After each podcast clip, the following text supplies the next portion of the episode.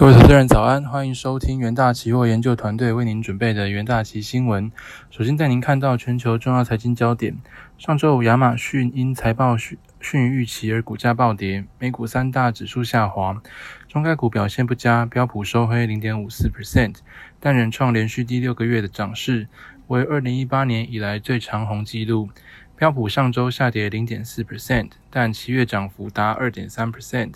纳指上周下跌一点一 percent，但仍为维持月涨幅达一点二 percent，而道琼周跌零点四 percent，七月上涨了一点三 percent。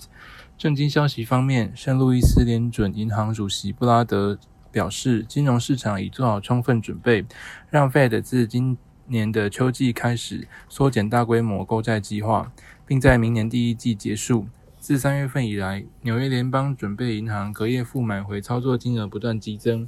周五联准会的隔夜负买回操作规模来到一点零三九三兆美元，首度突破兆美元大关。收盘，美股道琼指数下跌零点四二 percent，S M P 五百指数下跌零点五四 percent，纳斯达克指数下跌零点七一 percent，费城半导体指数上涨零点七 percent。另一方面，新冠肺炎疫情持续蔓延全球。据美国约翰霍普金斯大学及时统计，全球确诊数已飙破1.97亿例，死亡数突破420万例。美国累计确诊超过3479万例，累计死亡数超过61.2万。印度累计确诊超过3157万例，巴西累计确诊1983万例。在焦点个股消息方面，景气金丝雀支撑了美国重机巨商。开拓重工第二季财报优异，但该公司警告，第三季获利恐将被成本侵蚀。开拓重工下跌二点七三 percent 至每股两百零六点七五美元。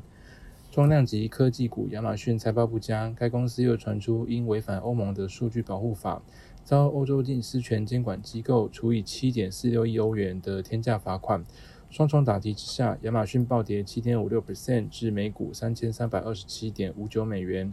亚马逊股价一夕间蒸发了七百五十亿美元。亚马逊的暴跌也拖累了 eBay、a t s y Wayfair 也同步收黑逾七 percent。Pinterest 周五暴跌十八点二四 percent。该公司第二季美国每月活跃的用户至九千一百万户，年减五 percent。而受散户欢迎的交易平台 Robinhood 上周五上涨近一 percent 至三十五点一五美元。Robinhood 上市首日惨衰，科技股女股神科伍德力挺。旗下 ARK Innovation ETF 周四买入 Robinhood 近一百三十万股。台股 ADR 的部分，仅中华电信下跌，台积电 ADR 上涨零点四二 percent，日光 ADR 上涨一点四九 percent，联电 ADR 上涨三点三四 percent，中华电信 ADR 下跌零点五 percent。接着带您看到纽约汇市，美国上周五在三大股市下走跌。但以及乐观经济数据使美元货盘或买盘走高，帮助扭转上周的部分跌幅，但仍创下五月初以来最糟单周的表现。最终美元对一篮子货币走势的 IC 美元指数周上周五上涨零点一八 percent，不过美元指数上周仍下跌零点八八 percent，是五月第一周以来最糟糕的单周表现。由于 Delta 变种蔓延的隐忧未散，中概股遭中国监管仍现阴霾，以及亚马逊成长疲软的警示。导致美国股市上周五走跌，进一步为避险美元提供涨势。圣路易斯联准银行总裁布拉德上周五敦促，费德今年秋季开始应迅速减少每月一千两百亿美元的债券购买量。该计划将于二零二二年初几个月结束，以便必要时为同年可能的升息铺路。其他货币方面，欧元对美元汇率报一欧元兑换一点一八六八美元，英镑对美元汇率报一英镑兑换一点三八九八美元。澳币对美元汇率报一澳币兑换零点七三四三美元，美元对日元汇率报一美元兑换一百零九点六一日元。在能源盘后的部分，上周五原油期货价格摆脱早盘跌势，西美国原油供应紧张帮助油价连续第四个月上涨，而基于有利的供需状态，上周油价也收高。市场对 Delta 新冠变种病毒引起的全球需求担忧缓解，可能会支持石油多头前进。与此同时，上周美国原油库存下降也支撑了油价，因为这鼓励了需求前景。EIA 数据显示，七月二十三日为止的一周，美国原油库存紧绷为四点三五六亿桶，较呃约较每年此时的五年平均低了七 percent。收盘价的部分，九月交割的 WTI 原油期货价格上涨近零点五 percent，收每桶七十六点三三元。九月交割的布兰特原油期货价格上涨近零点四 percent，收每桶七十五点四一美元。在金属盘后的部分，上周五近期辅登六周高点的黄金期货价格收低，结束了本周和本月的强劲表现。通膨正在加速，而美国公债值利率趋向下降。导致创纪录低点的负利率，这有利黄金。此外，美元再次翻转也有利于黄金。根据道琼市场数据，基于最活跃期货价格计算，上周黄金价格上涨近零点九 percent，七月则创下二点六 percent 的涨幅，为过去四个月以来第三个月收高。在收盘价的部分，十二月交割的黄金期货价格下跌一点一 percent，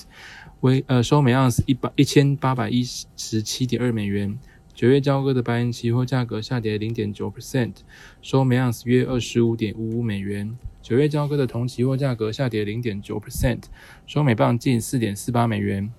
再来带您看到国际新闻的部分，受疫情影响，越来越多企业将创新列为优先考虑的事项。而根据波士顿顾问公司的二零二一年最具创新力企业调查显示，将创新列为前三大优先事项的企业比重增加四个百分点，来到七十五 percent，创下该报告发布十五年以来最大的年增幅。其中六成受访企业更表态愿意加码投资。那这个调查针对全球一千六百名创新企业高层所做的研究显示，企业正在投入更多资源，而超过六成的企业打算在二零二一年加大对创新的投资。其中三分之一的企业更计划大幅加强投资力道，将支出提高一成以上。无论是受疫情冲击较大或较小的行业都是如此。而报告还指出，企业 CEO 纷纷加大对创新的努力和投资，原因是企业认为创新在增强企业韧性和驱动优势的一个作用。但也有部分企业还没做好准备，还没打造推动创新的流程和能力，恐怕难以将愿景转化为价值。在第二则国际新闻部分，可以看到中国突袭监管补教产业中创中概股，引爆了近一兆美元的抛售潮。FactSet 的数据显示，七月在美上市的中概股 ADR 市值蒸发逾四千亿美元。这波中概股大跌归因于中国政府禁止补教营补教业的盈利及上市。这个年营收高达千亿美元的产业，一直是中国与国际投资人的最爱，但是也备受一中国一般家庭抨击。新规走漏风声之后，中概股。中概的补教股及血流成河，而未来 ADR 股价掉呃也跌掉七十 percent，新东方也重挫六十六 percent，先前遭重管呃重点监管的网科股如阿里巴巴、百度也受到波及。接着进入三分钟听股期的个单元，首先带您看到强势股期的部分，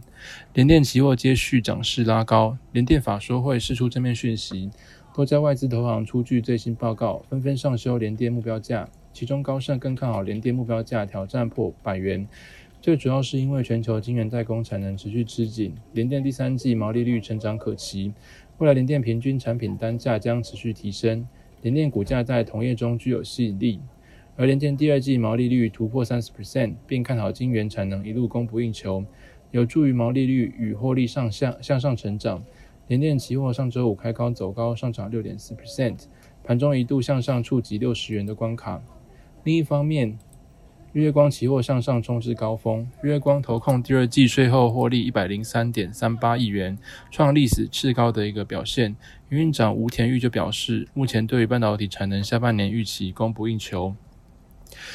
呃，客户订单十分的强劲，第三季产能全线。满载，下半年受到这个受惠于苹果 iPhone 与 MacBook 等晶片封测及系统及封装进入出货旺季，因此对于全年营运逐季成长的目标不变，预期成长动能会延续到二零二二年。元大奇研究团队认为，日月光第二季财报亮眼，对于下半年展望正面，推动期价向上攻高。上周五上涨五点五八 percent，收盘创历史新高价位。而在弱势股息方面，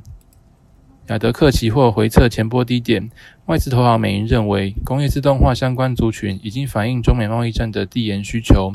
目前考量工具机过往的营运循环模式，预期产业向上升循环可能在二零二二年上半结束，因此调降亚德克的投资平等至中立。此外，日前日本工具机工业会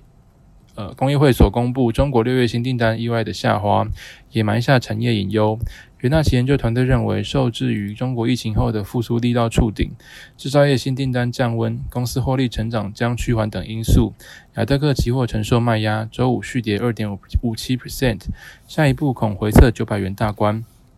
投资人可以留意相关的股息标的。以上就是今天的重点新闻内容，谢谢各位收听，我们明天的元大旗新闻再见，拜拜。